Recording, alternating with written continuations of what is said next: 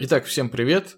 С вами первый выпуск подкаста Z Namespace, подкаст про SAP, ABAP, разработку и хорошие практики в плохих и не очень местах. Сегодня с вами Илья Казначеев, это я, бэкэнд-разработчик широкого профиля и узкой специализации. Я сегодня представляю Воронеж.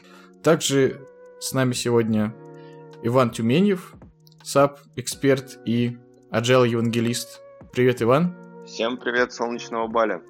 Также с нами Илья Виноградов, как он сам себя называет, SAP Full Stack. Привет, Илья. Привет из солнечного Дублина.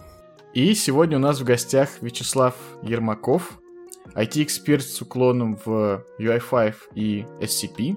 Привет, Вячеслав. Привет, Илья. Сегодня я в заснеженном, но не менее солнечном Красноярске. Z Namespace. Подкаст про хорошие практики в плохих местах.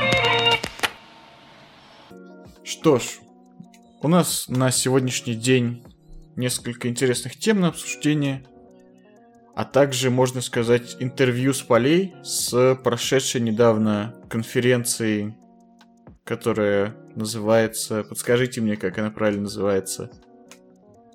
SAP Subject.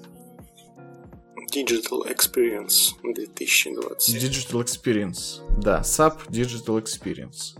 Вот об этом мы сегодня и будем говорить. А начнем мы с обсуждения первой такой обширной на самом деле темы. А а чем же занимается SAP-архитектор?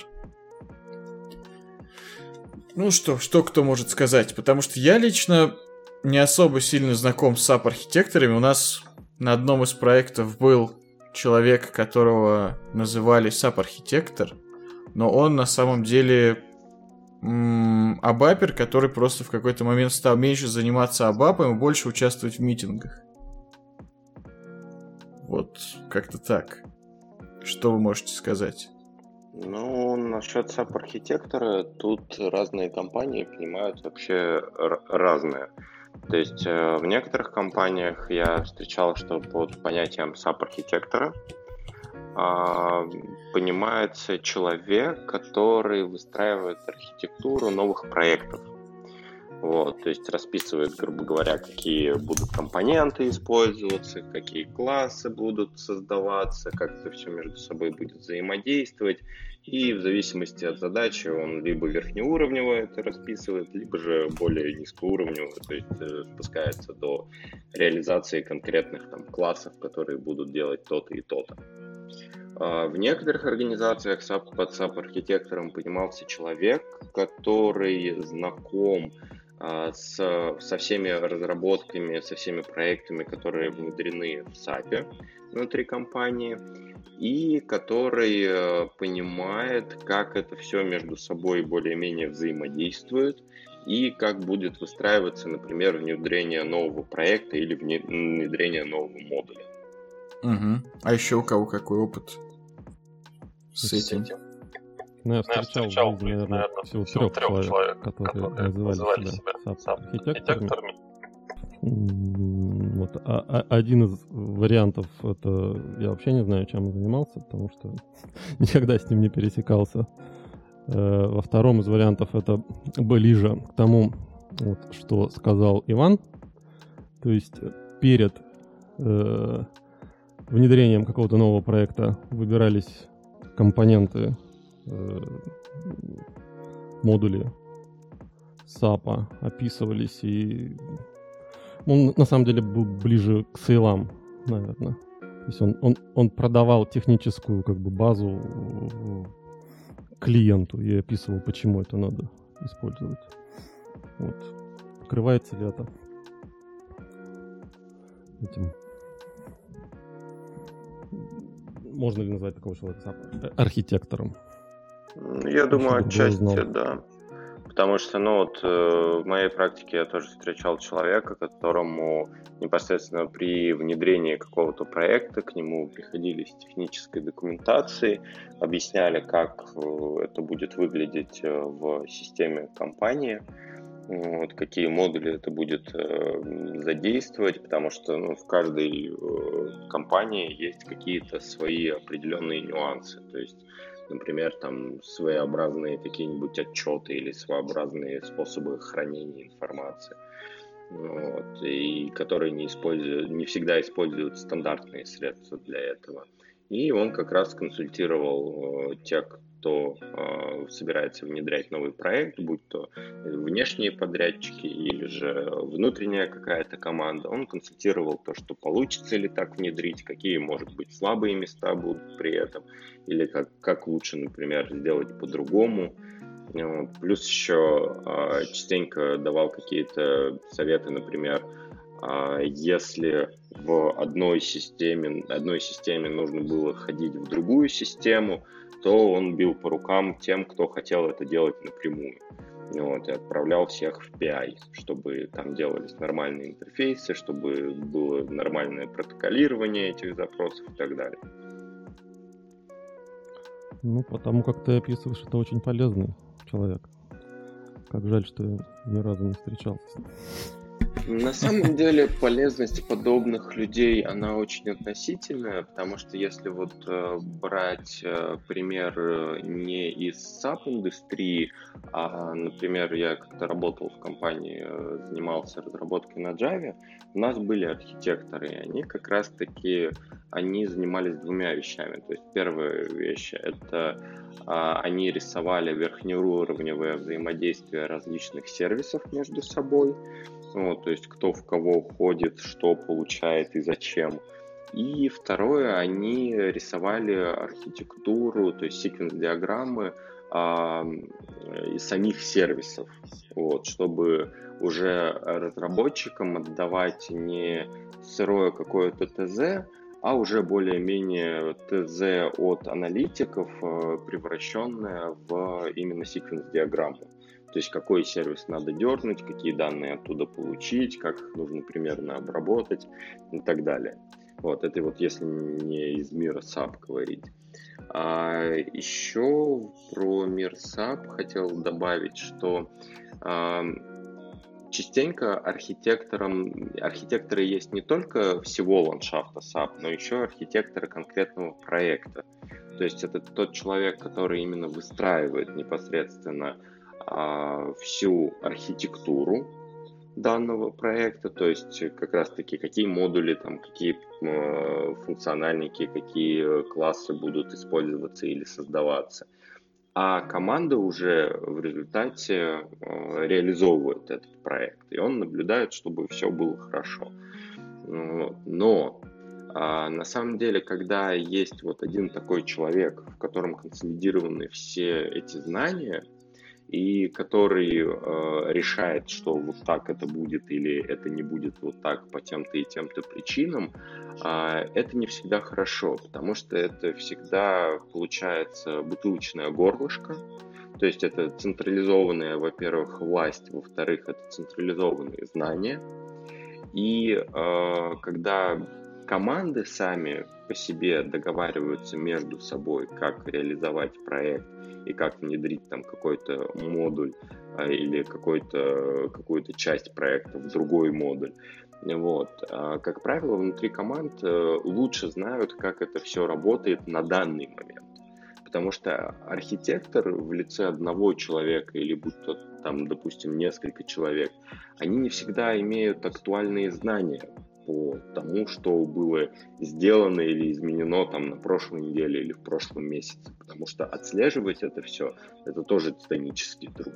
Поэтому, ну, с моей точки зрения, вот такие люди, которые представляют из себя централизованные знания э, по системам, они скорее все-таки больше в минус уходят, нежели в плюс для компании и для IT-департамента. Что вы думаете по этому поводу? Ну, интересно. На, по моему опыту и даже больше потому, что я слышал, это, в принципе, вот такие позиции, как адми- архитектор, продукт оунер там, тех лид или еще какой-нибудь лид. Очень размытые позиции на самом деле, потому что очень сильно это зависит от контекста, от размера команды, от размера компании и вообще от очень много всего. То есть, или там CTO туда же. И часто это на самом деле очень взаимозаменяемые люди и взаимозаменяемые позиции. И часто бывает так, что в маленькой компании, там, я не знаю, архитектор это просто старший разработчик, а в большой компании это человек, который реально там 20 лет опыта имеет и понимает очень-очень высокоуровневые вещи и очень много что может сделать.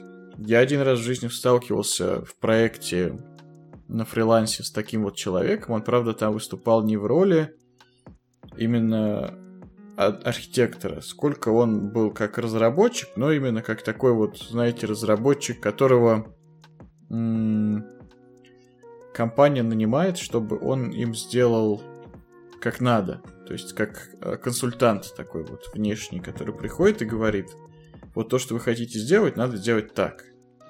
И в каком-то виде высоко, высокоуровнем это делает, а дальше это делают уже непосредственно люди, которым там платят в 10, 20, 30 раз меньше, чем ему. Вот. И это действительно был человек, который очень много всего знает и умеет именно с точки зрения всего. То есть по моей теме, по которой я там работал, и он вместе со мной, он знал меньше, чем я. Но в целом он знал прям миллион всяких вещей, как там разные, разные технологии работают, какие вообще есть, какие подходы, как настроить то все. То есть просто реально очень-очень обширные знания. И вот это, про это, наверное, можно сказать, что да, действительно, это архитектор. Что же касается того, что такое конкретно SAP-архитектор и для чего он нужен, ну, такой тоже вопрос. То есть, опять же, это зависит от проекта. В каком-то проекте действительно есть э, нужда там какие-то делать высокоуровневые вещи, грубо говоря, если это разработка какого-то нового модуля.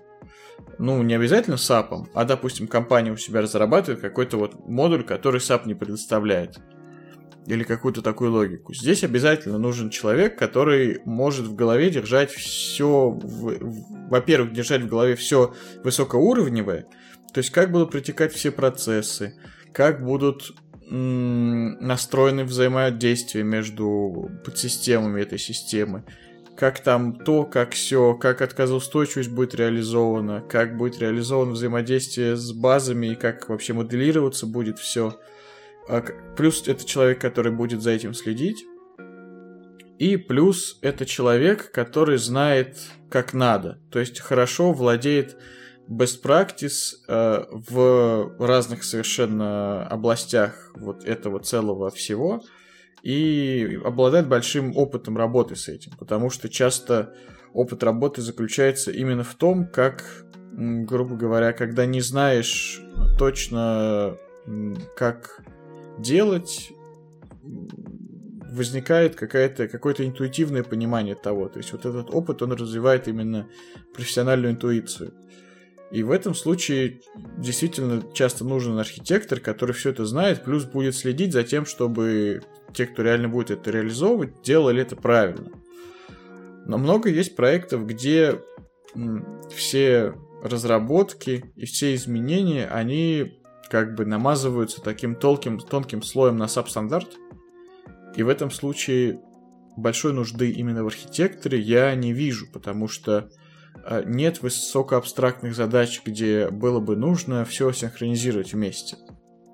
Вот как-то так. По поводу того, насколько этот человек ценен или нет для компании, команды или проекта, исходит, на мой взгляд, именно вот из этого. То есть, насколько это задачи самостоятельные и насколько высока в них абстракция по сравнению с э, просто допиливанием стандарта.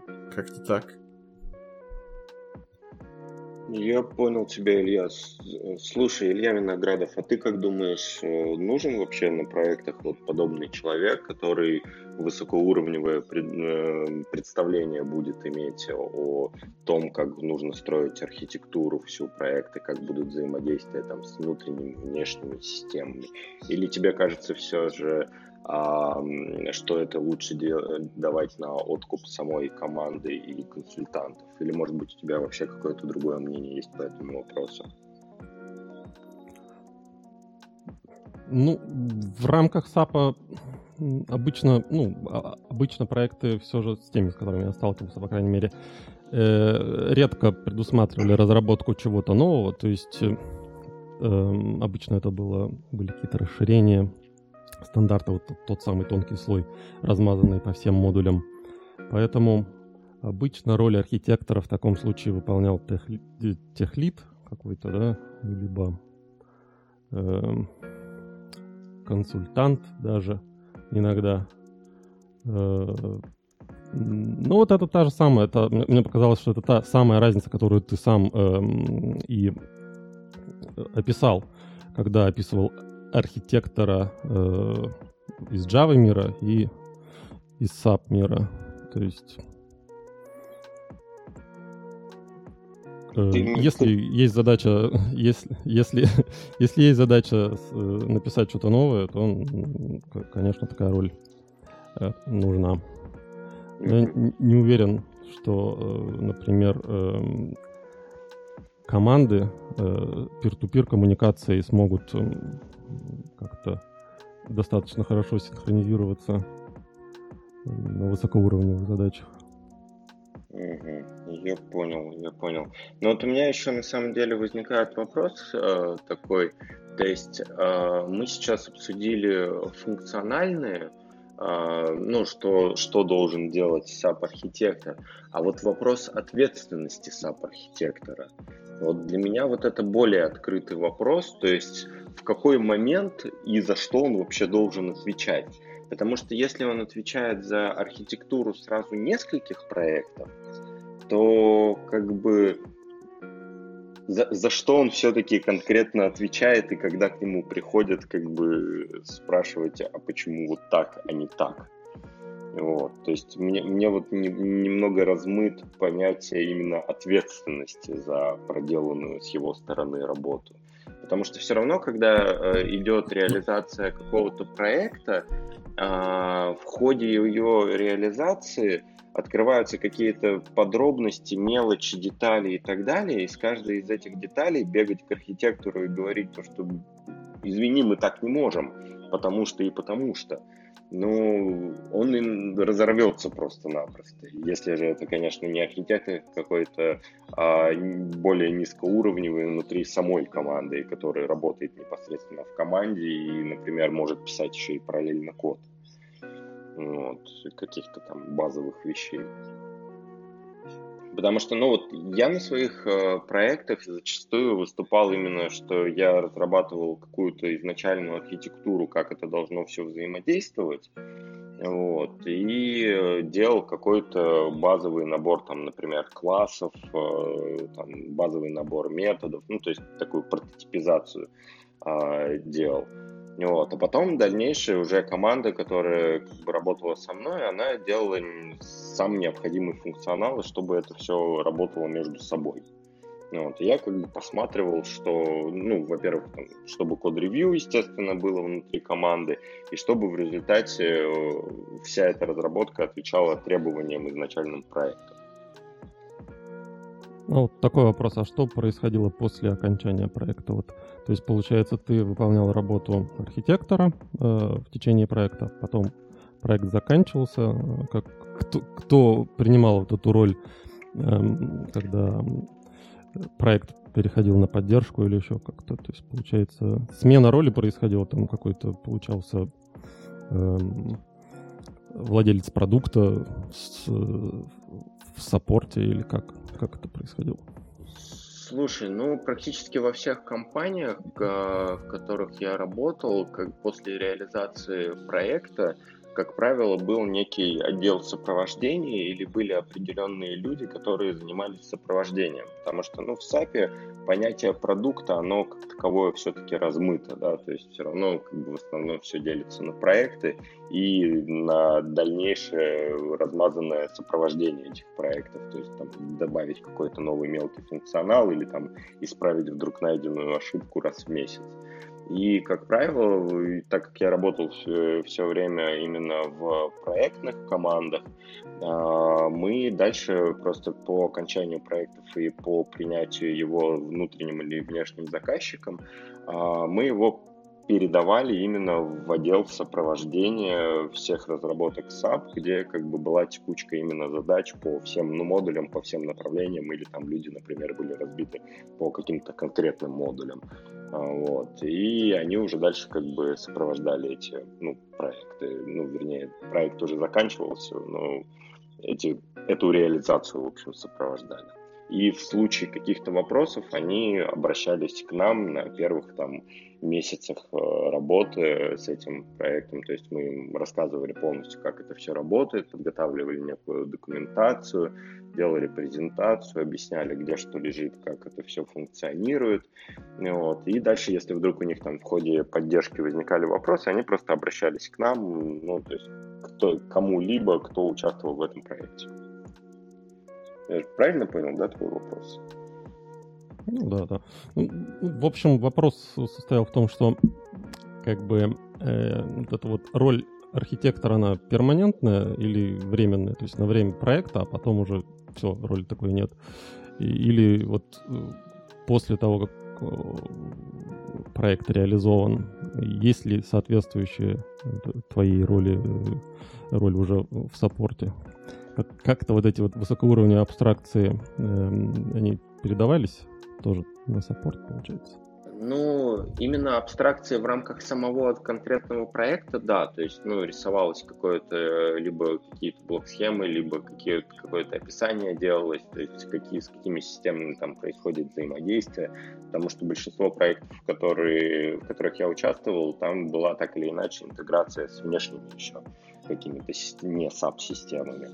Вот. И поэтому это все нужно было и, и объяснять, и описывать, чтобы, соответственно, документация какая-то оставалась после всего.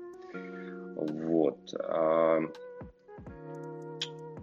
насчет архитектора, если рассматривать его с точки зрения вот этот вот один единственный верхнеуровневый человек, вот, то с ним обычно взаимодействие происходило таким образом. То есть мы на самом деле реализовывали проект, приходили к нему, рассказывали примерно, как этот проект будет выглядеть, чтобы он был в курсе. Он либо давал добро, либо вносил какие-то свои коррективы, давал советы, вот, или же говорил, что вот так нельзя, потому-то и потому-то. Понятно, спасибо. Илья Казначаев, а у вас как происходило обычно? С проектами и взаимодействия с подобными лицами, типа Ну, я вот сейчас смог вспомнить только один проект, где у нас был человек, который, ну, какую-то около архитектурную роль занимал. Я не помню точно, как она называлась. И вот он занимался, в частности, всякой постановкой задач. То есть, грубо говоря, такое некое звено между клиентом, заказчиком, консультантом и непосредственно техническими специалистами. И очень это было, кстати, полезно, потому что во многих компаниях, если говорить про SAP отрасль, существует такая линейка, как клиент, консультант-аналитик, это обычно один или два звена вот таких.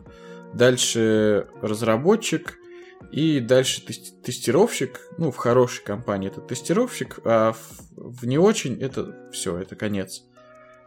И все, это решение внедрено. И были такие проблемы часто, что допустим, консультант или аналитик или кто-то еще выслушал клиента, накидал какое-то свое понимание и отдал разработчику. Потом получается, что разработчик это все разработал. И начинаются вопросы, потому что м- консультант или аналитик понял клиента не совсем так, как тот это хотел. Консультант не совсем зная техническую особенности технической реализации или совсем не зная, изложил это не так, как это вообще можно реализовать. Разработчик в отсутствии возможности нормально фидбэк построить по этой цепочке реализовал как мог, с тем, чтобы это более или менее нормально работало и более или менее соответствовало требованиям. И потом с него начинают спрашивать, потому что из всей этой цепочки только он реально что-то делал. Ну, в смысле, реально реализовывал. Остальное это все было работа на бумаге. А в этом случае архитектор, или это может быть какой-нибудь да, там product owner или кто-то еще, это вот как раз звено в цепи, которое позволяет вот эту несогласованность э, разрешить. То есть он, с одной стороны, понимает весь процесс хорошо, с точки зрения там консультанта, с точки зрения клиента. С другой стороны, он хорошо понимает технические возможности САПа, АБАПа в целом, того модуля, где ведется разработка, или нов- новой системы, которая строится. И он может сразу говорить, так, вот это лучше сделать так, это лучше сделать так, это мы вообще сделать не можем так, как хочется, потому что, потому что, а это лучше добавить. И дальше все идет хорошо. И плюс к этому очень важная роль на его плечи ложится согласованности всего и вся между собой. То есть это вот как раз э, к вопросу об ответственности. Э, самая главная ответственность архитектора, на мой взгляд, это согласованность системы. То есть то, чтобы все работало между собой как часы. Чтобы модели данных были взаимосвязаны каким-то образом, чтобы какие-то модули системные между собой взаимодействовали правильно, единообразно и ничего не терялось, чтобы user experience, если можно применительно к SAP это произносить, у пользователя был примерно одинаковый. То есть, грубо говоря, не было такого, чтобы он заходил в две разные транзакции, и они были вообще разные. Желательно, чтобы такого не было. На некоторых проектах я сталкивался с тем, что га- гайдлайнами это решалось. То есть в гайдлайне было прописано, какие, например, интерфейсы должны быть. Это применительно даже не к Fiori, а к э, NetViewer. И какие-то другие вещи. Но вот этим всем по-хорошему занимается архитектор, но опять же там, где он есть. Ну вот как-то так я это вижу. Ну, и я вот с таким сталкивался. То есть человек действительно это разруливал, человек действительно писал хорошие подробные э, ТЗ, назовем это, с тем, что нужно делать. То есть не как, но конкретно что. И это что было именно техническое. Видно было, что человек сечет. И ты прям брал с удовольствием это делал. Тут может возникнуть проблема, которая может возникнуть, в принципе, на любом этапе. Проблема микроменеджмента. То есть, когда, например, человек будет слишком много требовать каких-то мелочей, грубо говоря, там название классов определенные, название там еще чего-то, какие-то такие мелочи, которые, которыми не должен заниматься на самом деле архитектор, тратить на них время.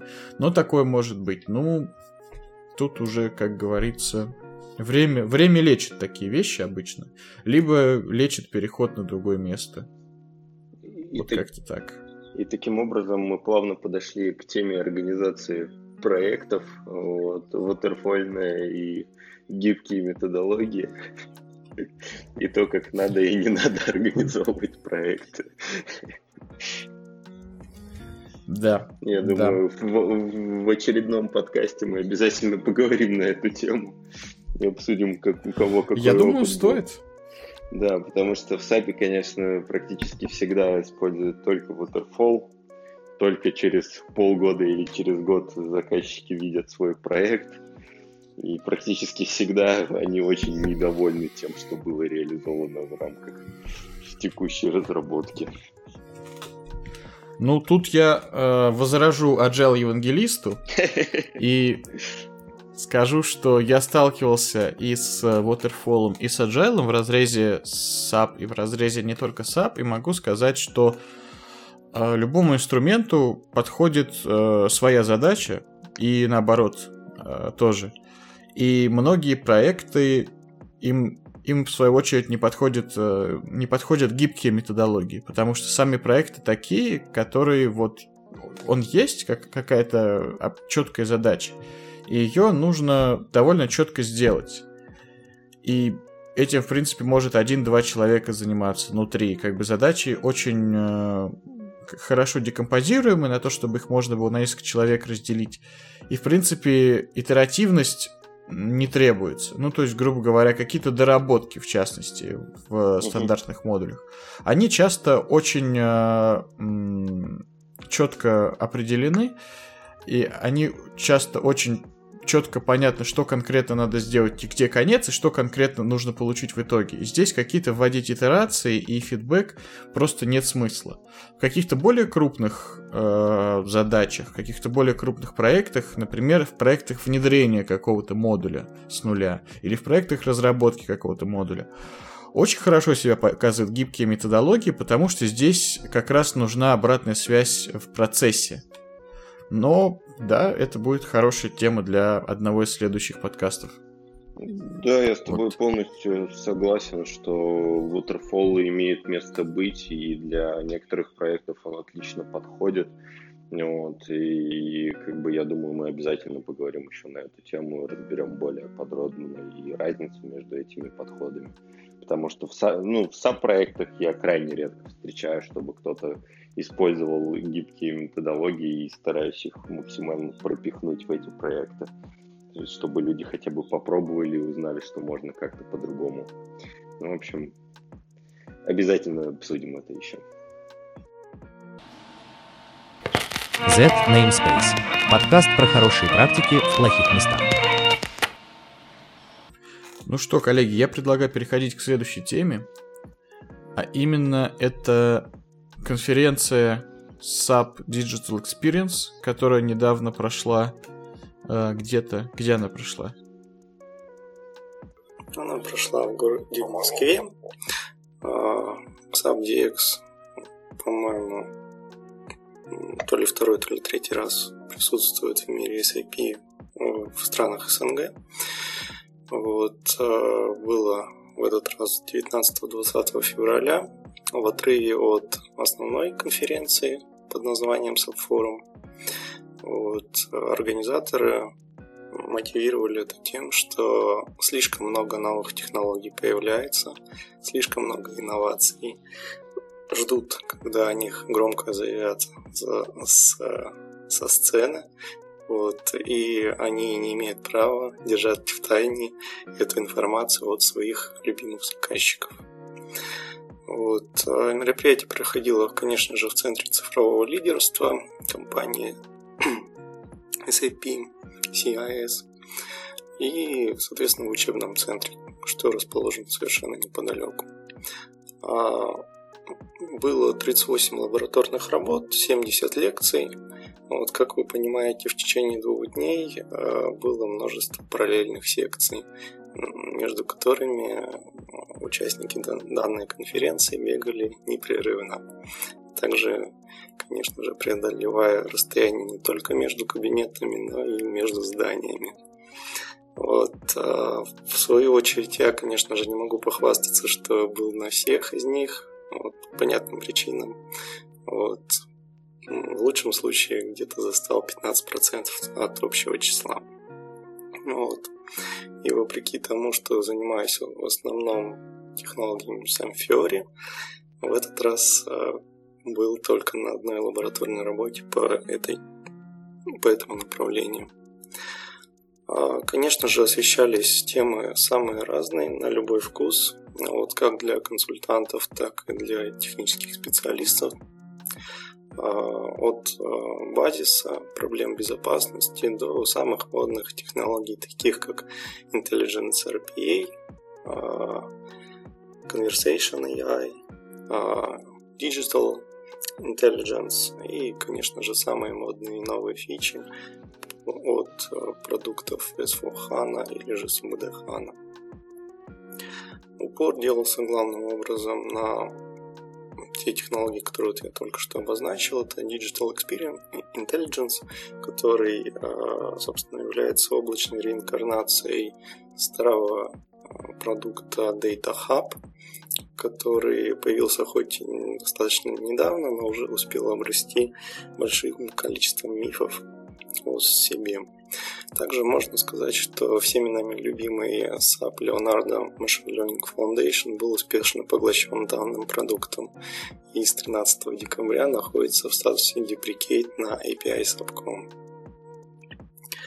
А, был представлен, по-моему, впервые продукт Intelligence RPA, который очень просили не называть RPA по причинам а, мотивируя это тем, что а, юротдел компании SAP, к сожалению, усматривает в этом некоторую потенциальную возможность для обращения от компании Apple к, с требованием изменить название продукта. И, вот, поэтому, к сожалению, просят называть вещи правильными именами. Хотя, конечно же, все называют так, как ему удобно.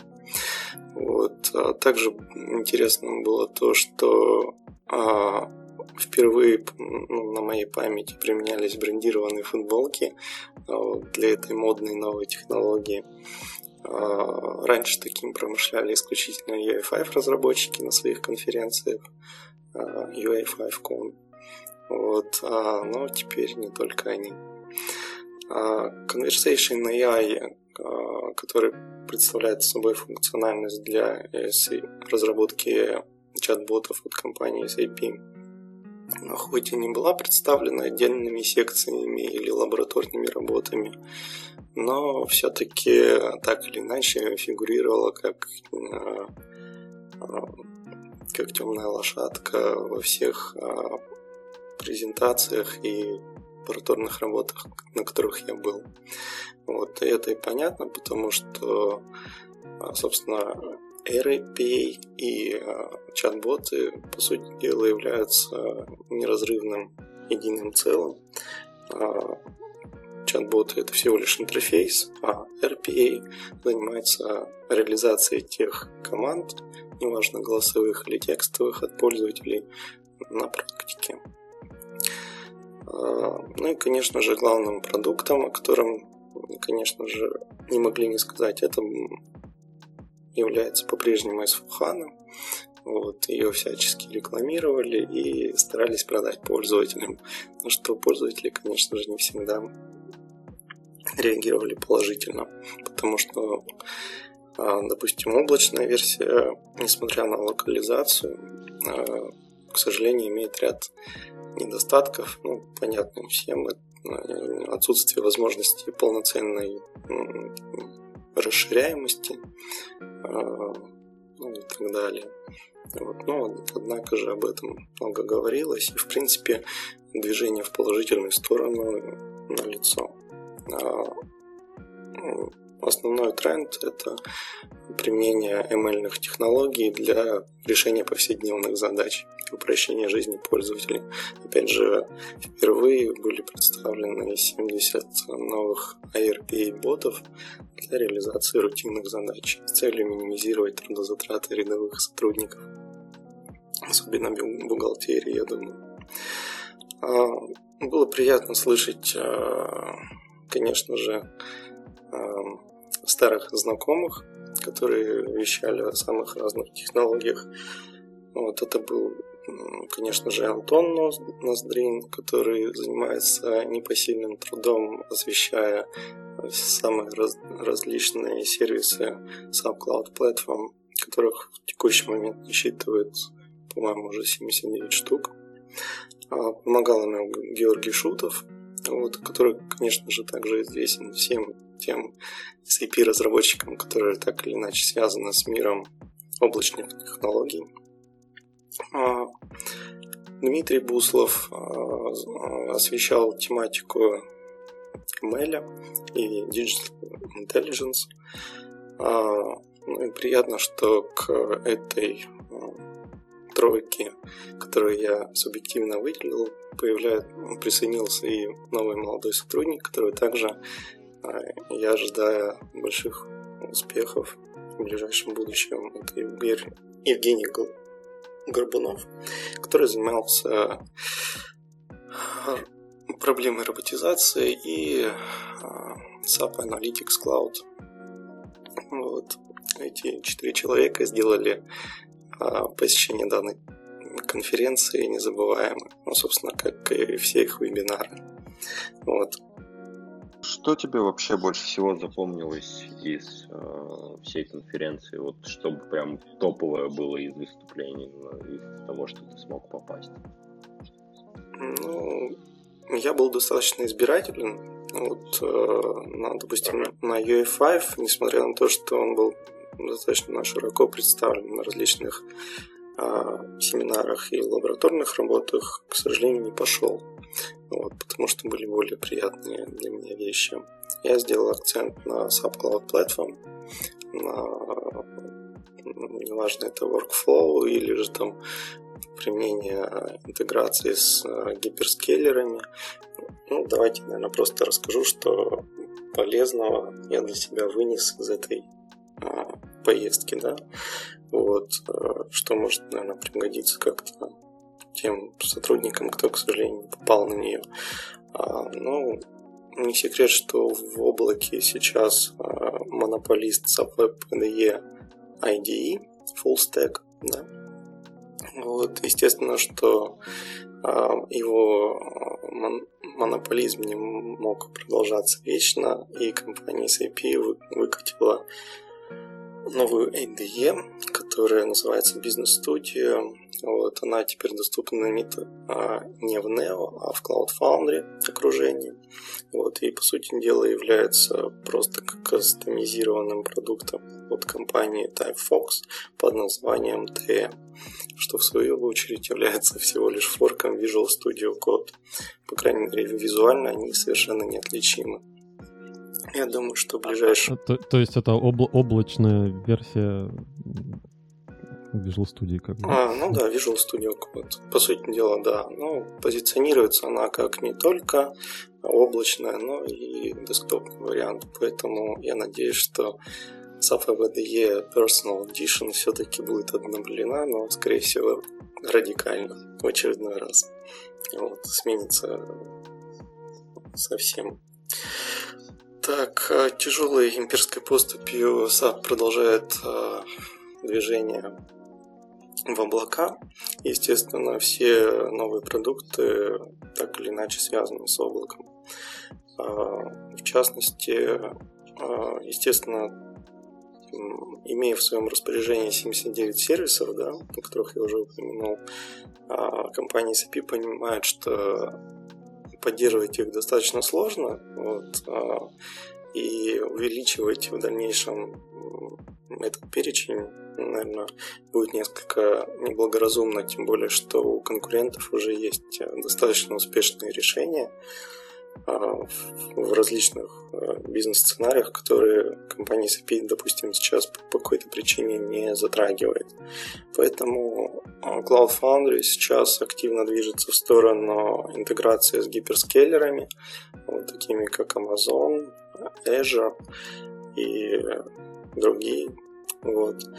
В настоящий момент присутствует три типа сценария интеграции – вот. И ну, в ближайшей перспективе я ожидаю, что появится множество проектов, которые будут а, обогащать функционал облачной платформы от компании SAP и другими а, сервисами других компаний. Вот. А, ну и, наверное, что еще можно тут сказать, что технологическая сингулярность, к сожалению, неумолимо приближается. Частота обновлений программных продуктов а, возрастает с каждым годом. Вот.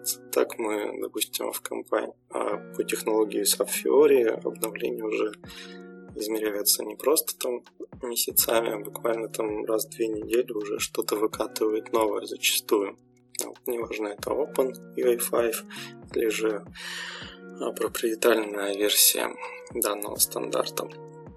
Вот. Э, также нужно отметить, что качество проведения конференции возросло А, это заметно невооруженным глазом, и придраться или там сказать что-то негативное в адрес компании SAP, CIS, ну, не представляется возможным, за что им большое спасибо. Вот, я думаю, что все те сотрудники, кто, ну, которым посчастливилось посетить данное мероприятие, были довольны. По крайней мере, я остался очень с очень положительными впечатлениями. Вот. Как-то так. Вот. Но в целом а, главный тренд это iRPA, роботизация бизнес-процессов и Conversational AI. Спасибо. SAP вообще молодцы, конечно. Еще бы они с таким рвением относились к проведению мероприятий в регионах, если вы понимаете, о чем я. Но в целом приятно, конечно, что развивается именно направление социальное, скажем так, ориентированное на комьюнити у САПа в России. Будем надеяться, что они это дело не забросят и, в принципе, будут стараться ориентироваться на комьюнити. Вот. Что касается самого Intelligence RPI, я вот сейчас посмотрел, что у него эмблема как будто... Сейчас, секунду. Как будто такой, знаете, роботизированный поросенок в клауде. Это очень забавно. Причем я, я полистал слайд, и мне это очень понравилось. Поросенок. В целом интересно, конечно. Поросенок с трактором да. или без? Э, пока без. То есть, вероятно, это немного для другого инструмент. Но в целом интересно вот это все то, что последние годы SAP выкатывает. В частности, вот эти вот вещи, как этот... Который, ну, то, что раньше называлось Леонардо, теперь вошло в часть а, Intelligence Intelligent RPA, как было сказано, что вот про чаты не совсем единственное, я до сих пор понимаю а, перспективы промышленного использования всех этих технологий. То есть э, про них много говорят, про них много рассказывают, показывают везде, но пока я не увидел каких-то принципиальных внедрений именно в Enterprise, кто-то знает вообще какие-то кейсы именно внедрения ну, я могу поделиться как э, человек, который занимается что чат-ботами, что RPA. А, насколько я знаю, промышленное внедрение Intelligence RPA от компании SAP состоялось только лишь э, на данный момент только лишь э, в Беларуси для одной компании силами всеми нам хорошо известной компании. Вот. А, в принципе, по сравнению с другими э, игроками рынка, такими как UiPath и Blue Prism, заказчик сказал, что решение от компании SAP выглядит гораздо более внятным, и разработчики остались гораздо более довольны теми функциональными возможностями, которые предоставляются для реализации бизнес-процессов на уровне именно SAP NetViewer, ну и там UI5 а, приложений.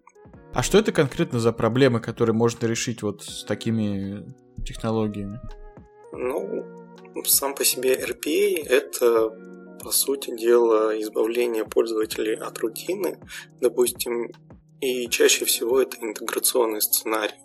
Допустим, если есть, э, ну, есть некоторые компании, да, которые взаимодействуют там с множеством клиентов, ну, допустим, там логистическая какая-то да, компания, и у нее есть там множество субподрядчиков, вот, ей постоянно нужно обмениваться с, с ними информацией, при этом таких э, субподрядчиков может быть даже не десятки, а сотни, и естественно, что API для своих э, бизнес-систем они далеко не всегда предоставляют. Также этот перечень может э, изменяться, да, API может э, дорабатываться у каждого из субподрядчиков. Вот, это большая головная боль. Вот, а поэтому часто нанимают таких своеобразных эникейщиков, которые, по сути дела, занимаются совершенно неблагодарным трудом, копируя информацию из одной системы, бизнес-системы, из одного окна в другое. Вот, а, а, то есть от одного клиента да, к клиенту другому. Вот, занимаясь переносом информации, грубо говоря, там из 1С в SAP, да, или там в какую-то совершенно неведомую зетовскую разработку, там, написанную на C++. Вот. А автоматизировать данную операцию вот как раз а, можно с помощью а, решений данного сегмента. Вот. А, ну, тем самым как бы бизнес-value для конечного потребителя ну, видна совершенно невооруженным глазом. Вот, вместо того, чтобы нанимать там штат э, достаточно низкоквалифицированных, но между тем работников, платить им там э, к сожалению, зарплату, вот, возможно, не всегда высокую, но все-таки, вот, э, можно единожды разработать там, прокликать, грубо говоря, нужный этап мышью, да, написать некоторые там минимальные скрипты, что вот из этого окна, из этого поля взять значение, открыть другое окно, выбрать там соответствующий пункт меню, внести туда значение, вот, а, автоматизировать данную деятельность, вы получаете максимальную прибыль. Вот, они, данные как бы алгоритмы и так называемые RPA-боты не требуют кушать, кроме как платить лицензионные отчисления, да, там, и там, возможно, какие-то там устанавливать виртуальные машины с минимальными требованиями, да, на которых они разворачиваются. Вот. Сотрудник, ну, в общем, прямая экономия. Ничего такого сверхъестественного в данном продукте нет. Это всего лишь автоматизация грубо говоря, движений а, курсора мыши и автоматизация ввода с клавиатуры, нажатие Ctrl-C, Ctrl-V и так далее. Или вот какого-то произвольного текста. Но ну, это очень грубо. А сама же технология чат-ботов позволяет а, предоставить неформальный не жестко регламентированный интерфейс, который позволяет э, вызывать ту или иную функциональность, э, которую реализовали разработчики, при этом ошибаясь, естественно, и в формулировках, и, а, и внося неумышленно грамматические орфографические ошибки в свою речь, да, неважно, это голосовая или же вот текстом.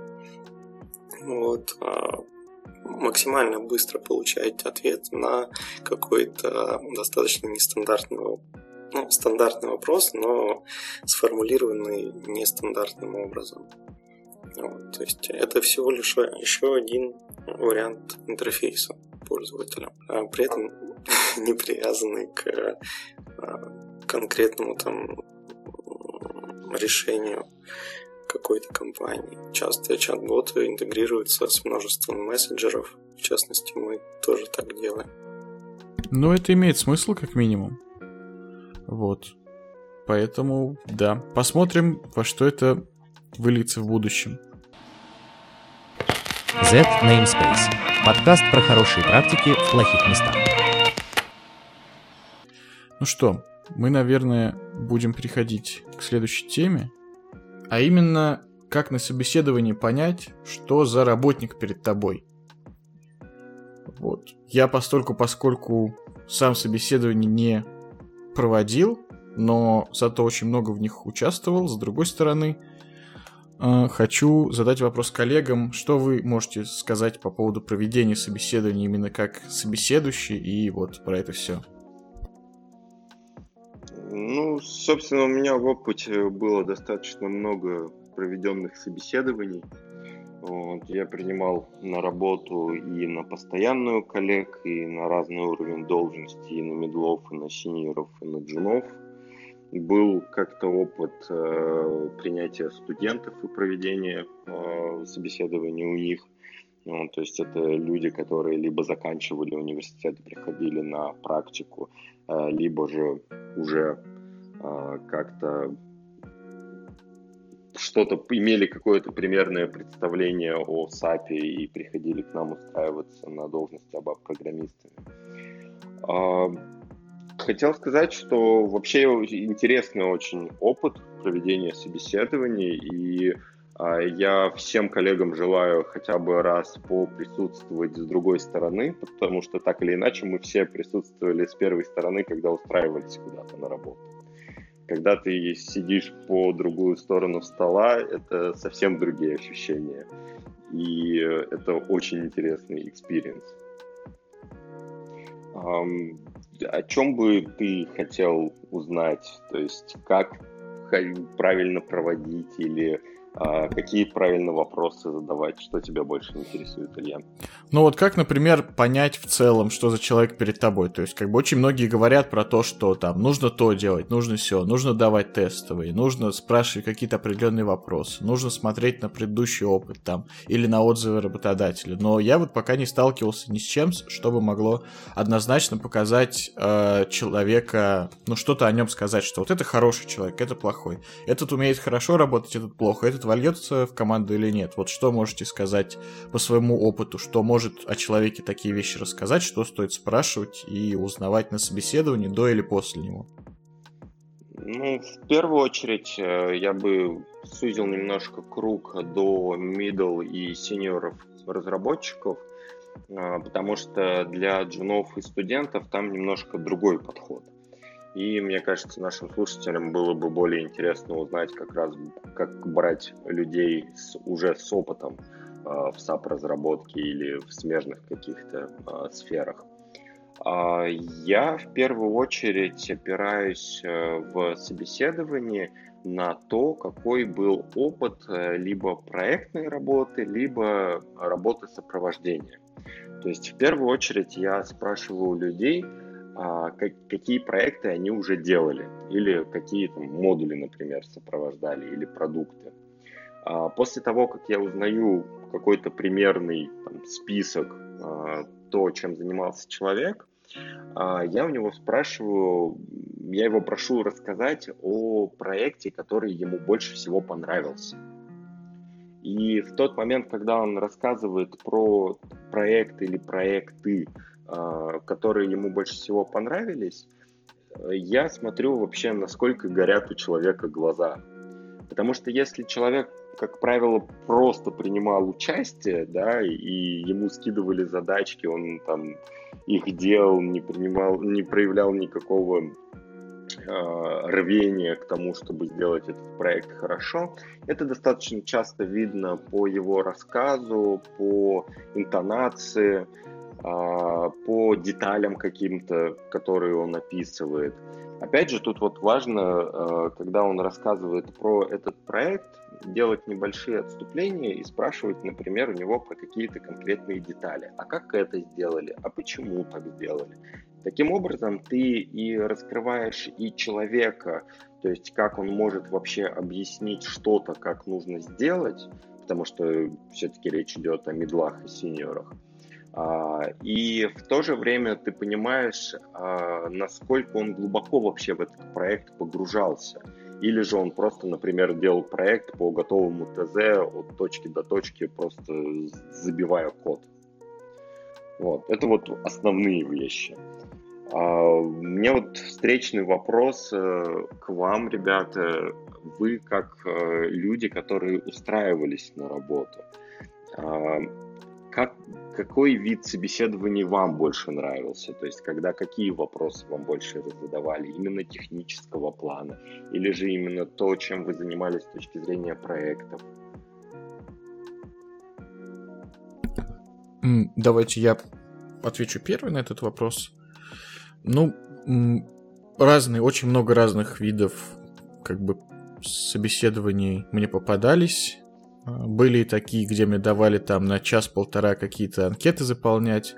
Были такие, где просто полчаса мы разговаривали, потом мне присылали офер. Но самый приятный, наверное, это именно технические, где разговаривали про какие-то технические вещи, причем не такие, как, э, знаете ли, на экзамене в университете, а именно такие где просто обсуждали какие-то э, особенности реализации. То есть я рассказывал про какие-то свои разработки, какие-то свои проблемы и как я их решал. Спрашивал у представителя компании о том, какие они проблемы решают и каким образом. Какие-то обсуждали узкие, не узкие места, делились там чем-то. То есть я какие-то вещи не знал, я спрашивал, а вот как вы с этим э, справляетесь, как у вас это реализовано. Какие-то мне вопросы задавали по поводу каких-то какого-то такого интересного опыта, который у меня был. Вот это, на мой взгляд, лучше всего позволяет друг друга действительно почувствовать и понять, и это приятно. Вот таков мой опыт. Илья Виноградов, а ты что скажешь? Какие тебе собеседования больше нравились?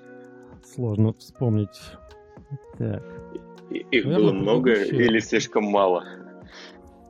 Их было мало, поэтому, поэтому э, выбирать э, как бы достаточно сложно. Все, все хорошие были, в том смысле, что все, все нравились. Именно ты, ты везучий, ты везучий.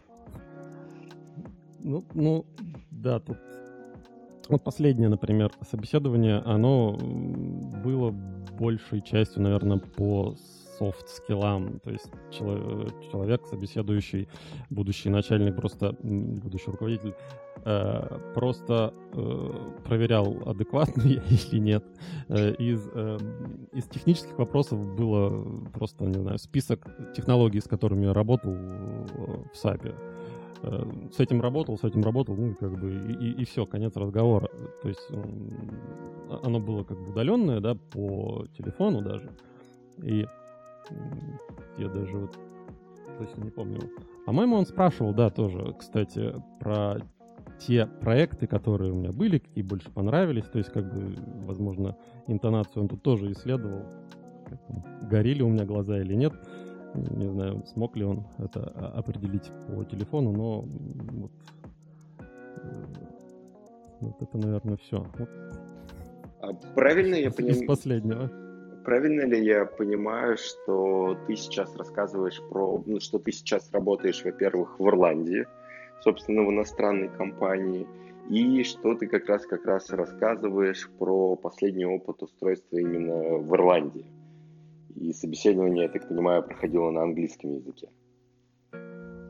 Да, совершенно верно. То есть э, именно про этот опыт я и рассказываю. То есть достаточно, достаточно. То есть э, после э, отправки CV и так называемого cover letter, который uh-huh. сопровождает это CV с, с описанием, почему именно я хочу у них работать. Это прошло где-то, не знаю, может быть, Э, пять дней, что по, по ирландским меркам это просто мгновенно. Они перезвонили и устроили собеседование с будущим менеджером. Был еще второй раунд переговоров, когда по скайпу уже обсуждали конкретные условия, на которых э, буду работать. Я вообще, честно говоря, не помню каких-то специфических технических вопросов. Больше было про список, да, просто спис списком ограничились. Ну, было, было здесь я могу, здесь я могу добавить, что есть вот некоторые отличия в собеседованиях в российские и, в частности, европейские компании. Оно как раз состоит в том, что европейцы много внимания уделяют вот именно тому, что называется soft skills, то есть то, как человек умеет коммуницировать, то, как он впишется в команду. По моему опыту, российские компании этому либо вообще внимания не уделяют, либо это на втором плане.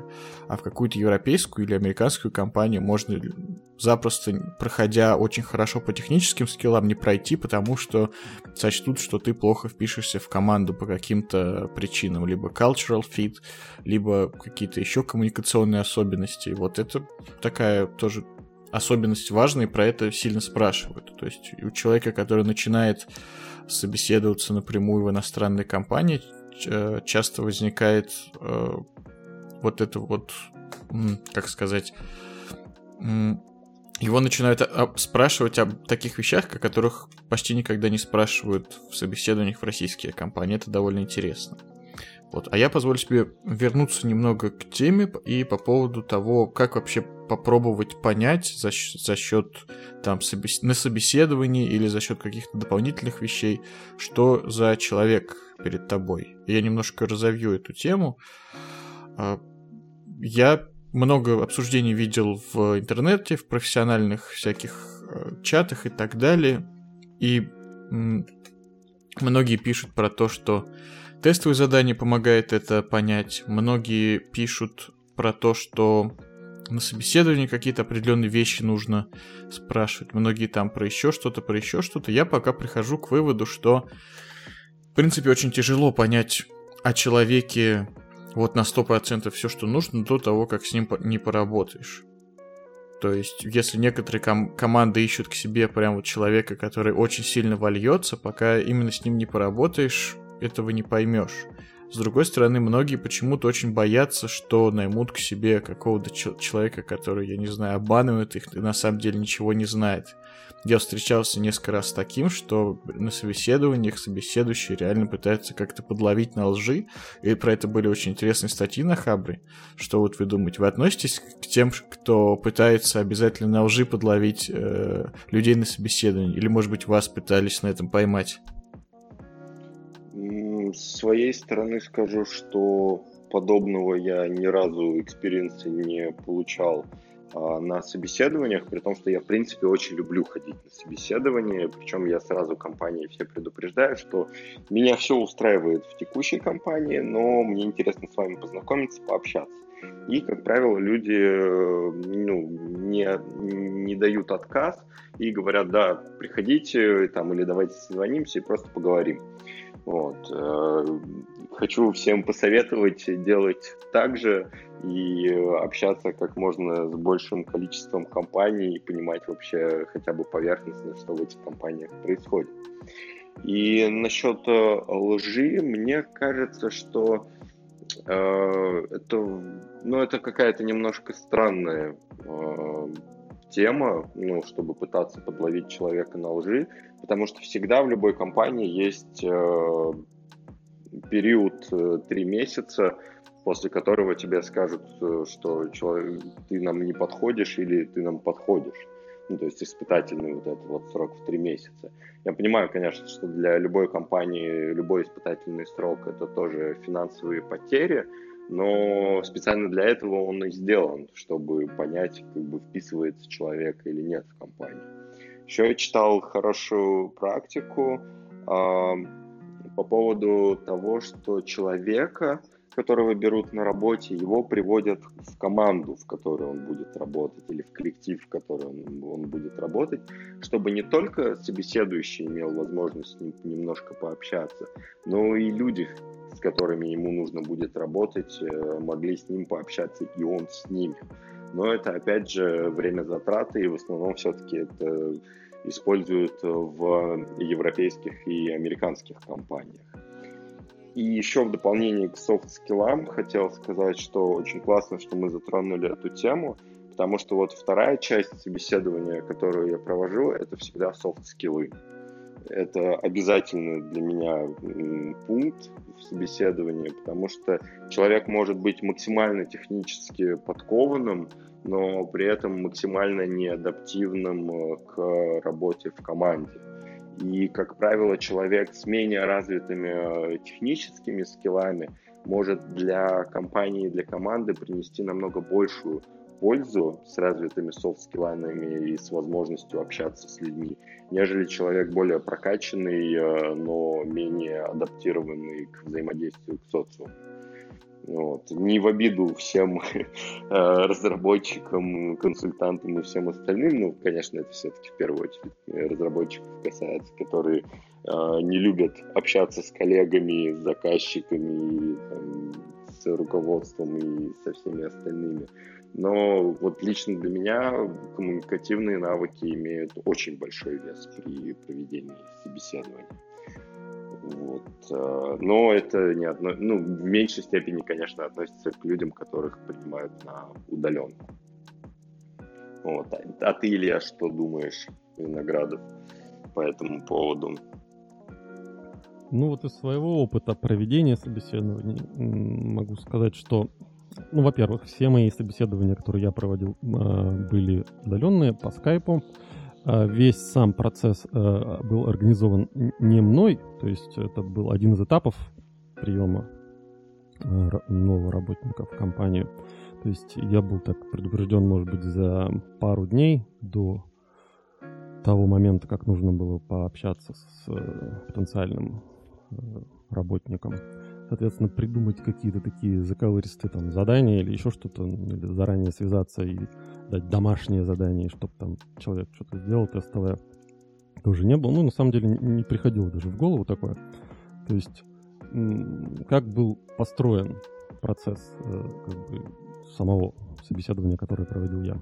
Где-то, наверное, часа полтора это просто разговор обо всем на свете. То есть это, наверное, как раз прощупывание вот этих самых soft skill ов, э, рассказ, там, вопросы, какие были проекты, какие понравились, не понравились, каких... Э, да, важный вопрос был, был, был ли ранее опыт работы удаленный, потому что как бы, когда ты один сам по себе ни, ни с кем не коммуницируешь непосредственно в офисе, нужно какими-то а, обладать э, навыками самоорганизации, построения рабочего дня, отслеживания, нагрузки не перерабатывать э, слишком много и не, э, не расслабляться тоже.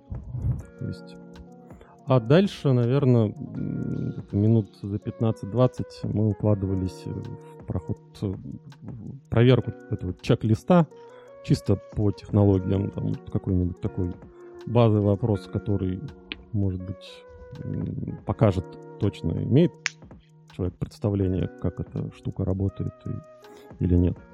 И в основном как мне кажется, если софт-скиллы окей, и человек имеет представление о предмете разговора, то все остальное, мне кажется, должен э, решить как раз испытательный срок, который в некоторых случаях может быть и 6 месяцев, в зависимости от компании, законодательства. Но, но здесь я в целом соглашусь с идеей испытательного срока, то есть, на мой взгляд, пока а, испытательный срок это единственное, что действительно позволяет проверить человека вот максимально, то есть подходит ли он, умеет ли он делать все, что нужно делать, умеет ли быстро учиться и так далее. А, но тут такой вопрос, то есть это все хорошо, и то, что как бы компания заплатит человеку за три месяца, а потом он не подойдет, это тоже нормально, потому что человек в это время тоже что-то делает, все-таки какую-то работу. Тут есть узкое место в том, что часто бывает несколько кандидатов, а выбрать нужно одного. И всех нельзя взять на э, вот этот, как он, тестовый срок, забыл, как он называется, проверочный срок, и потом уволить, а потом следующего попробовать. Нужно выбрать какого-то одного и взять его. А если он не подойдет, то, скорее всего, компания опять придется разворачивать всю эту рек- рекрутинговую деятельность и опять выделять под это бюджет. вот в этом узкое место. Что думаете? Ну, это зависит от сценария, опять же. Если действительно несколько претендентов, то я с такой э, ситуацией не сталкивался. У меня была наоборот ситуация, когда надо было заманить человека. То есть он, он, он один, а, а, а работодателей потенциальных много. Надо было увидеть, что именно мы будем тем самым местом, которое понравится. Ну, на самом деле, в принципе, в IT-мире уже давно устоявшееся э, есть понятие, что не работодатель выбирает разработчиков, а разработчик выбирает работодателей. Потому что компаний много, и как бы в основном все-таки но если мы как и говорим именно про девелоперов, именно они все-таки выбирают компанию, если, конечно, нет ограничения жесткого, например, по месту работы. Потому что есть такие ситуации, когда у тебя в, в городе родном там 2-3 компании, в которые ты можешь пойти, и в таком случае, да, в основном компания уже выбирает э, разработчика. Ну, я бы советовал, конечно, не бояться таким э, людям вот, и стараться как-то пробовать перемещаться в другие города или пробовать удаленку как, как один из вариантов. потому что это открывает большие возможности для дальнейшего самосовершенствования и получения нового experience а. А, скажи, Илья, у тебя были когда-нибудь собеседования, когда тебя вот жестко гоняли именно по каким-то а, техническим а, терминам, техническим, не знаю, моментам в системе или в реализации? Ну, если говорить про SAP, то было такое, в принципе, на многих собеседованиях, ну, на нескольких точно, меня сильно гоняли по матчасти, то есть вопросы разные там, ну, про айдоки, про различные модули, про Таблицы почему-то любят спрашивать, хотя это, мне кажется, не совсем важно для разработчика знать там, какие таблицы, перечислите там основные таблицы в MM или в SD. Ну, потому что у меня всегда есть файлик, в котором все это записано, я когда работаю, в нем смотрю. Но, тем не менее, вот такой спрашивали несколько раз. Если говорить не про... не только про SAP, у меня один раз было собеседование, где меня прям очень-очень жестко начали спрашивать про алгоритмистику, про различные вещи, как там память устроена, ну, не, не как сама память устроена, как, скажем так, язык с памятью работает, еще какие-то вещи, причем какие-то очень такие, э, как сказать, оптимизаторские штучки, что ли, которыми я никогда не занимался. Я алгоритмистикой никогда не, за, не занимался особо. Более того, я по специальности не программист, поэтому у меня не было там курса по алгоритмам или курса по оптимизациям памяти, условно. Вот, и меня прям реально раскатали на этом собеседовании очень жестко.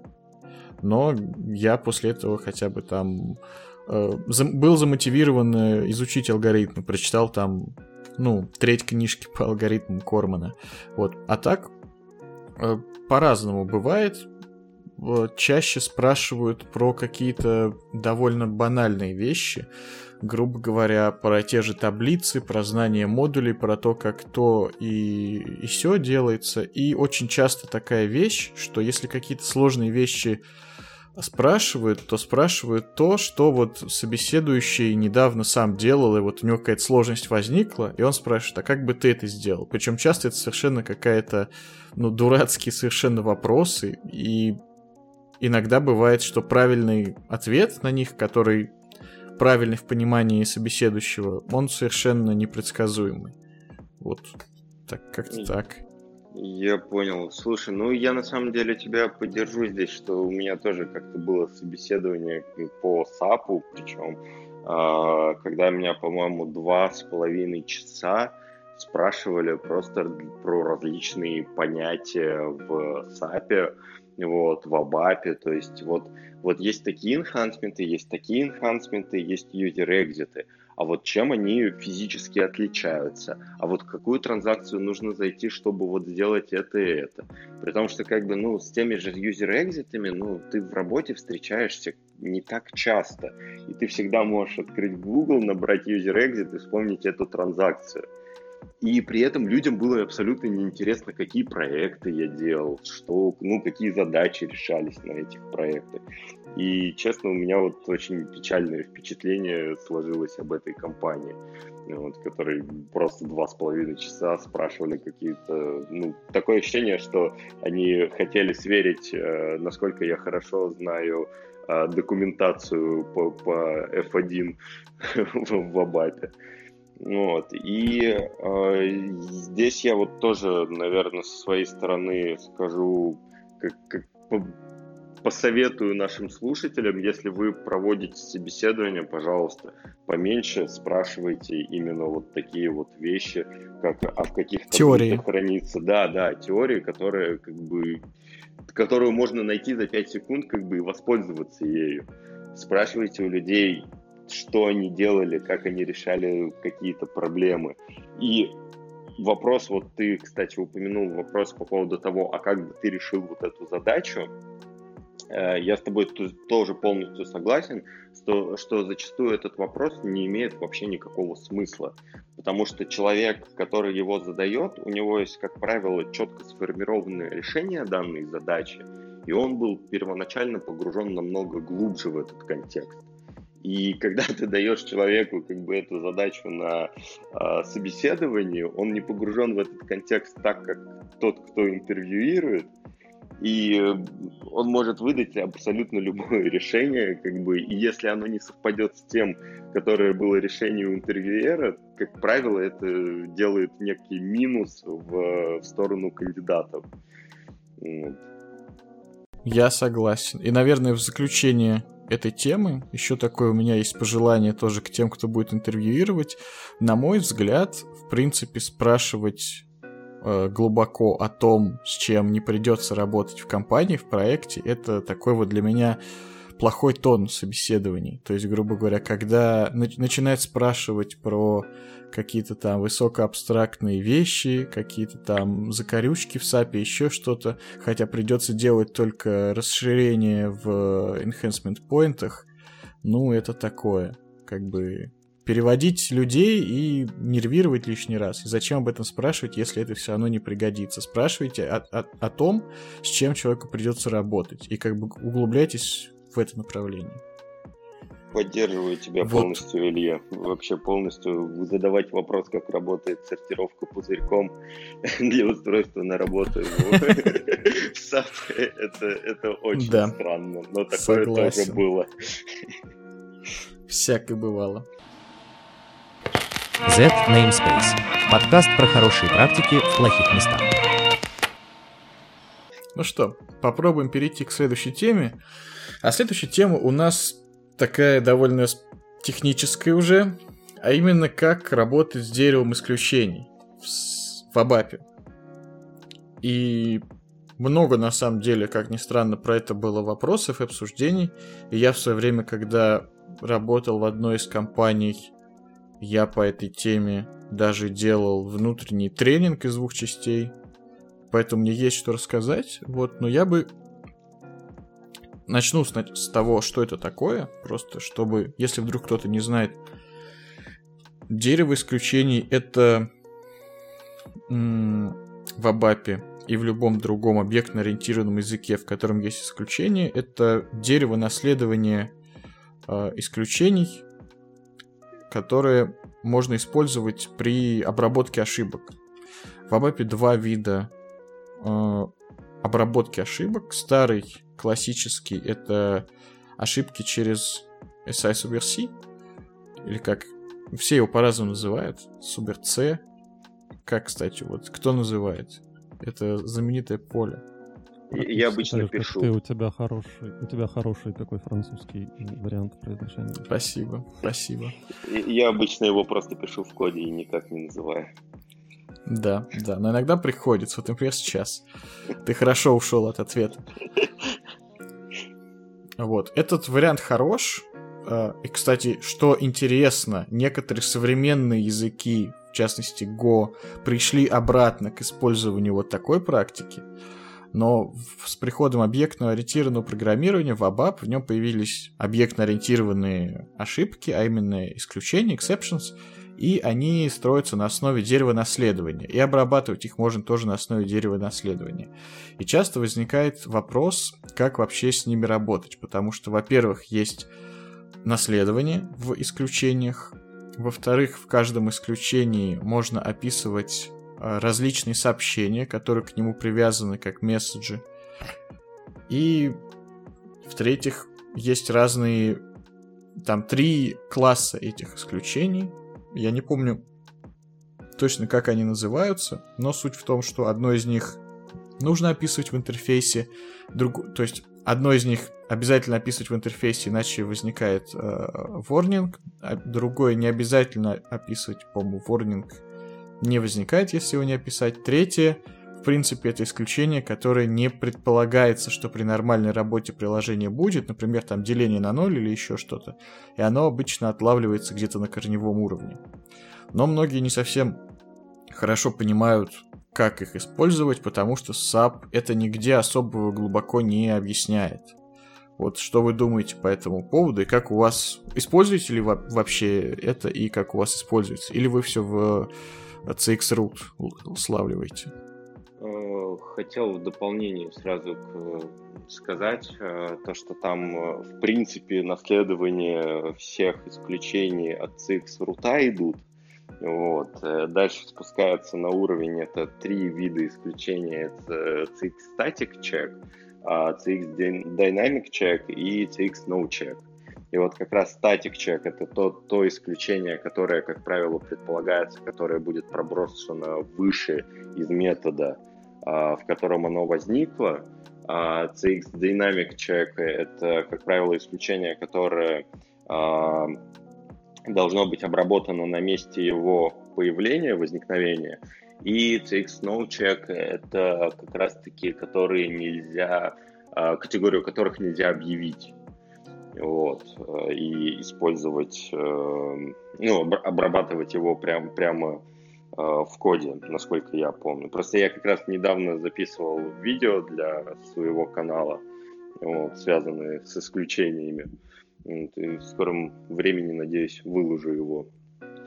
А, вообще, по теме того, использую или нет, а, да, использую, потому что это прям must-have – за счет этого можно выстроить очень аккуратную структуру выкидывания исключений с самого низкого уровня, там, в самом низу какого-нибудь метода до самого верха, там, где этот код запускается, ну, вот через все методы пройдя.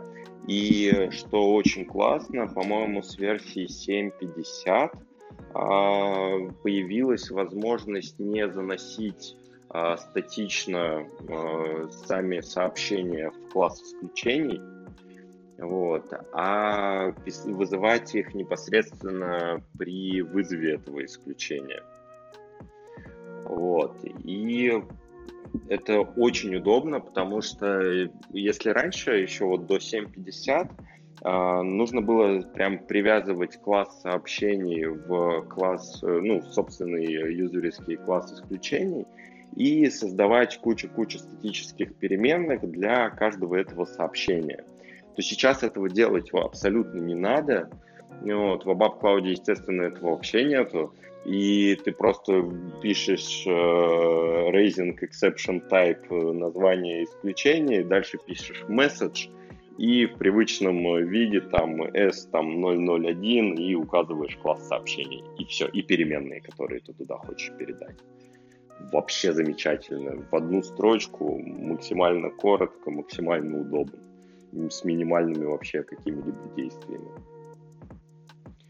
Вот. Илья Виноградов, а ты в своих разработках э, используешь вообще классы исключения именно свои собственные, которые ты пишешь? Или же ты, может быть, обходишься стандартными? Ну вот я как бы начал не так давно практиковать это дело. Э, и я подготовился к этой вот теме. У меня вот такой вопрос. Смотри, э, товарищ Роб Мартин в своей книжечке «Чистый код» пишет, что он рекомендует использовать непроверяемые исключения вообще везде. Потому что как бы проверяемые исключения, они как бы становятся частью типа метода, да, они участвуют в сигнатуре, и это получается, противоречит принципу открытости и закрытости. И если что-то изменяется где-то внизу, в глубине э, кода, да, вся вот эта вот э, волна изменения, она как бы, всплывает на верхний уровень. В то же время, если не, непроверяемые исключения использовать, мы можем, грубо говоря, их где угодно э, прокидывать. Даже из глубин стандартного какого-то кода, если, положим, был там принцип инверсии зависимости, да, им там какой-то зетовский объект создали внутри, мы можем прокинуть и где-то там на верхнем уровне поймать. Ничего не нужно будет э, менять. Какие ты плюсы минусы подводные камни. Давайте я вступлю в этот момент и скажу, во-первых, что дядюшка Боб в первую очередь говорил, наверное, про Java. Да, про Java. Как он обычно делает.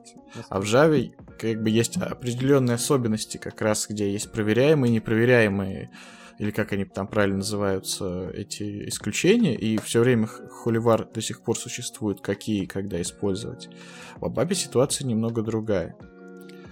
А, плюс, как бы в ABAP исключения являются частью сигнатуры метода, что важно. То есть, когда вы реализуете метод, вы понимаете, что а, какие ошибочные случаи у него могут произойти. И это как раз никак не, э, не нарушает принцип инкапсуляции, это никак не нарушает принцип открытости и закрытости Solid.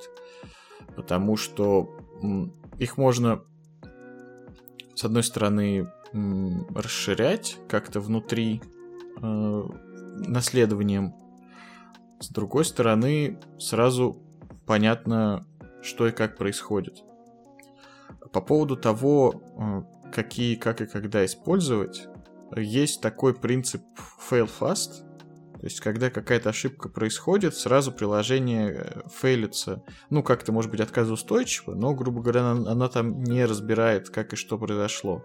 Но, на мой взгляд, этот принцип не совсем хорошо подходит для корпоративного ПО, потому что все-таки корпоративному ПО важна не столько как бы скорость изменений, что, грубо говоря, приложение начинает фейлиться, об этом сразу прилетает фидбэк, и разработчики его исправляют. Сколько важна отказоустойчивость э, и поддержание консистентности данных. Поэтому тоже не совсем подходит. На мой взгляд, всегда, если вы когда пишете какой-то метод, какой-то класс, нужно примерно предполагать, как, какие ошибки он может произвести, и добавить соответствующие исключения в сигнатуру метода. И часто возникает вопрос, как именно по классам разбивать. Я таким образом это делаю, что какой-то один тип ошибок, который может за собой повлечь один вид обработки этой ошибки, стоит положить в один отдельный класс. А какие-то особенности этого там, частный случай, это ошибки, можно положить в дочерний класс. Грубо говоря, э, если мы читаем там откуда-то данные с диска, например, у нас может быть ошибка какая-нибудь, я не знаю, input-output exception. А частный случай может быть там, я не знаю, файл не найден или не знаю, там, блокировка какая-то на файле со стороны ОС или еще что-то, потому что теоретически они могут быть по-разному обработаны, но, возможно, для вызывающего этот э, класс, ему вообще без разницы, какой конкретно там IO exception произошел, ему важно, что произошла ошибка, он ее наверх пробрасывает, говорит, ну невозможно прочитать эти данные. Вот как-то так. А сами месседжи внутри э, класса а, исключений, они уже описывают э, причину возникновения вот этого конкретного класса ошибки. То есть не вид ошибки, не то, как он может быть обработан, а вот какой-то конкретный вид ошибки, который может иметь какой-то отдельный вид обработки теоретически, а возможно и нет. А вот почему произошло, это мы уже кладем в месседжи. Вот так примерно можно все это разделять. Ну и под месседжами ты подразумеваешь контейнер для месседжей, то есть, ну, может быть, там толпа целая месседжей, например. Я понимаю не контейнер, а вот то, что когда обычно ты рейзишь э, исключение, туда передается ну вот название месседжа, либо сам вот в новом в 7.5 сразу можно месседж передать, либо в старом именно константы внутри создаются, когда ты создаешь класс исключений, туда ты к нему привязываешь определенные сообщения. Вот я это имею в виду. По, по поводу контейнеров это спорный вопрос. Кто-то говорит, да, давайте использовать классы исключений как контейнеры для лога, грубо говоря, и они вверх по стеку передаются, и потом это можно записать в лог. Кто-то говорит, не совсем подходит. Есть аргументы за и против, я не берусь говорить, как стоит ли использовать именно для этого или нет. А, здесь хотел дополнить насчет как раз э, использования нескольких классов исключений пользовательских или же одного. Э, я со своей стороны раньше до вот 7.50 в основном все-таки делал 2-3 класса исключений, наследовал его от одного какого-нибудь общего класса исключений пользовательского уже, вот. Э, и таким образом, как раз вот, как ты сказал, раскладывал разные ошибки по разным этим классам. Вот. Хотя наверху на самом практически никогда не было, ну, не было разницы, то есть наверху все равно принимался родительский класс этих э, пользовательских классов э, исключений. Вот. А единственное, что вот в 7.50 сейчас, так как сообщение ну, не, не нужно теперь хранить в самом классе исключений, ты можешь с помощью класса исключений дернуть любое сообщение из классов сообщений. Вот. А в этом случае у меня вообще отпала необходимость э, разделять классы исключений на несколько и как-то их между собой наследовать. Потому что, ну, э, из последних разработок это разработки в основном для дата сервисов были. И, по сути, у тебя на самый верх в любом из э, реализуемых паттернов OData а, тебе нужно пробросить из OData, собственно, ошибку или список ошибок обратно на SubUEFI, ну, в SubFiori. Вот, и поэтому я вот использовал на последних разработках один единственный класс исключений, который, в принципе, с помощью которого передавалось э, собственно, само сообщение. Но насчет контейнеров, вот то, что ты спрашивал, а, я же правильно понял про контейнеры, что ты имеешь в виду, куда запихивать несколько сообщений, если там бапиха какая-нибудь, например, выдала? Да, да, я вот как раз вот э, примерно на последнем из проектов такую штуку как бы и применил. То есть у меня есть три зетовских класса сообщения, унаследователь, унаслед, э, исключения, вернее, унаследователь, унаследованных от эм, непроверяемого, проверяемого и динамического. То есть, вот, грубо говоря, от трех э, самых главных классов. И, собственно, больше ничего я не использую. Но при этом э, в самом классе исключения есть э, возможность запихать туда как одно сообщение, так и целую группу сообщений в формате BAPI или э, BDC uh-huh. message. Ну, в общем, во всех возможных часто используемых форматах. Либо добавить туда как источник сообщения другое исключение, какое-то стандартное. То есть угу. В, в, в этом случае исключение как бы частично как контейнер, и, как, и затем оно может быть использовано как источник целого э, массива сообщений для лога.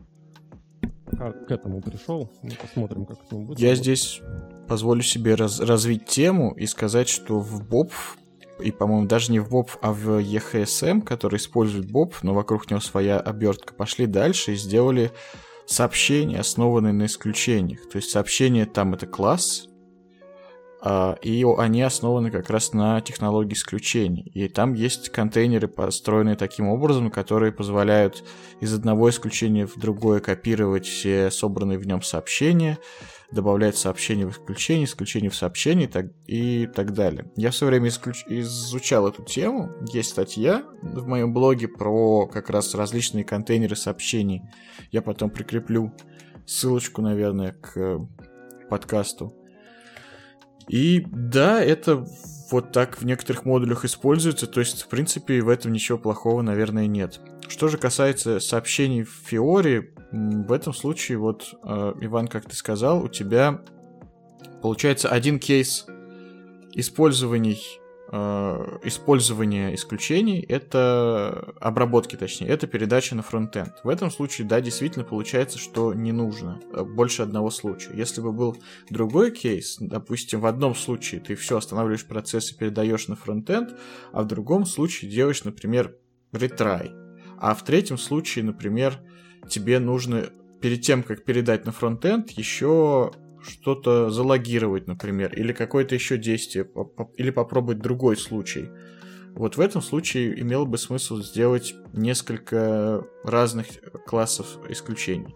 То есть, соответственно, сколько предполагается возможных видов обработки ошибок, столько классов исключений. Если единственный вид обработки это отдать ошибки на фронтенд и забить, то больше одного класса и не нужно. Можно, а, можно и стандартным воспользоваться, если у вас 7.5, и можно месседж туда любой прокинуть. Да, тоже согласен. Особенно если не нужен контейнер для сообщений, то стандартного, в принципе, CX статик чека вполне должно хватать для этого. Но когда есть э, свой пользовательский класс исключения, оно все-таки выглядит как-то более гармонично, и в случае чего ты сможешь с ним какие-то изменения потом провести, нежели использовать все-таки чисто стандартный класс исключения кстати, как да, я в свое время в 7.4 делал такую практику. У меня было на проекте э, принято разработать, ну, транзакции какие-то определенные делать в локальных объектах.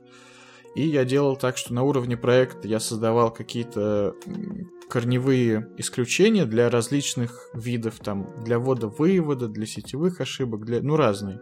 А потом в конкретной транзакции, в локальных объектах я их наследовал, и в тех э, классах унаследованных уже прописывал сообщение нужно, еще что-то, еще что-то.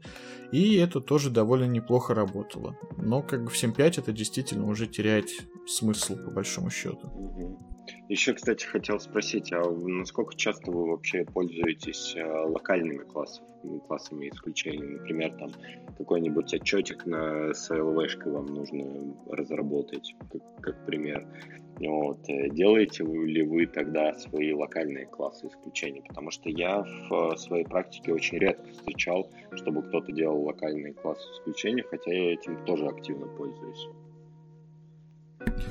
Я могу ответить, опять же, то есть я делал много довольно локальные, именно в локальных программах, то есть в репорте, потому что, э, ну, они были нужны, и было требование такое, что то, что в рамках одной программы делается в рамках программы, не в глобальных объектах, многие люди противились использовать э, класс исключения именно по той причине, что нет удобного builder а для них, хотя с переходом на а Eclipse это стало, ну, потерял актуальность, потому что все теперь не имеет builder а.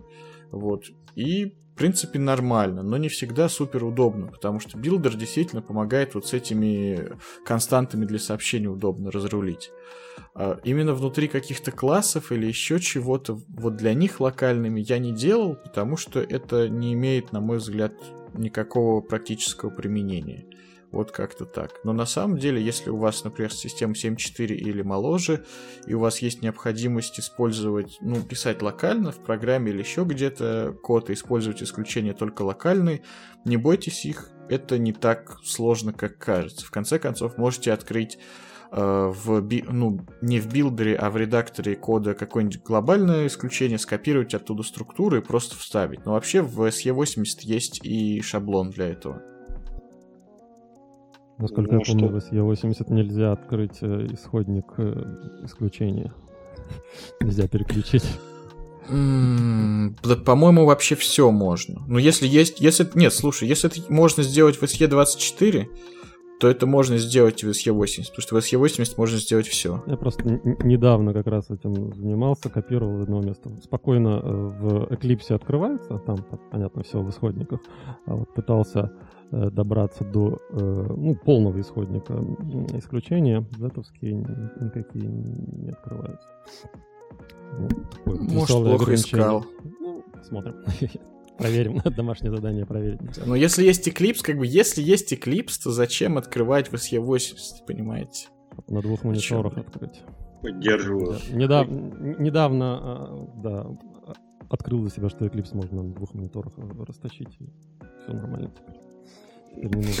На самом деле у меня с кем-то недавно был разговор, по-моему, как раз в чате по БАПу по поводу того, что э, насколько Eclipse удобнее или неудобнее, чем SE24. Кто-то мне говорил, что SE24 намного удобнее, чем Eclipse. Ну, я вот пока записываю свои э, видео э, в SE ой, в Eclipse, в ADT, вот, я понимаю, насколько это удобный инструмент по сравнению с SE24, особенно с точки зрения хоткеев, это прям must-have.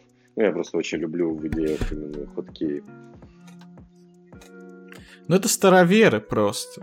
Знаешь, некоторые любят и на конные упряжки скакать до сих пор. Тут Согласен. Вопрос, вопрос привычки. Но я просто после года работы в э, Eclipse, а, открыв как-то по нужде SE80, я просто Ну, я не мог. Я просто не мог физически. Мне было больно от этого, от неудобства, от э, сложности навигации, от ограничения по окнам, по ско- от скорости работы этого всего, и от того, что не всплывают подсказки про сигнатуру, про все. Мгм. Это просто боль. Просто нужно пересилить себя и недельку попривыкать. И назад не захочется переходить вообще ни в каком случае. Вот как-то так. Да, я с тобой полностью согласен. Остается еще придумать, как заказчиков уговорить переключиться на Eclipse э, с, э, с GUI, потому что не все идут навстречу, к сожалению. Начать CDS использовать, и вариантов не будет. Согласен. Вот. Ну что, коллеги, я предлагаю закругляться, потому что мы уже довольно долго здесь сидим. Вот. Я хочу всех поблагодарить, что сегодня пришли. Хочу поблагодарить слушателей за то, что слушали наш первый подкаст. Возможно, не все прошло гладко, но мы надеемся, что негладкости будут исправлены в дальнейших выпусках. Пишите в комментариях или что там будет к выпуску о том, что вы хотите улучшить и вообще. Вот, коллеги, вам слово. Я хотел сказать всем большое спасибо всем слушателям, которые а, нашли время и выслушали наше обсуждение очень важных вопросов. И я надеюсь, вам поможет это в дальнейшем в развитии вашей карьеры. А, Принимайте правильные решения, принимайте на работу классных и умных и интересных людей. Развивайтесь как разработчики, развивайтесь как менеджеры и идите только вперед. Да, спасибо, что были с нами. Что ж, спасибо всем. И до следующего выпуска. Всем пока. Всем пока. Пока-пока. Z Namespace. Подкаст про хорошие практики в плохих местах.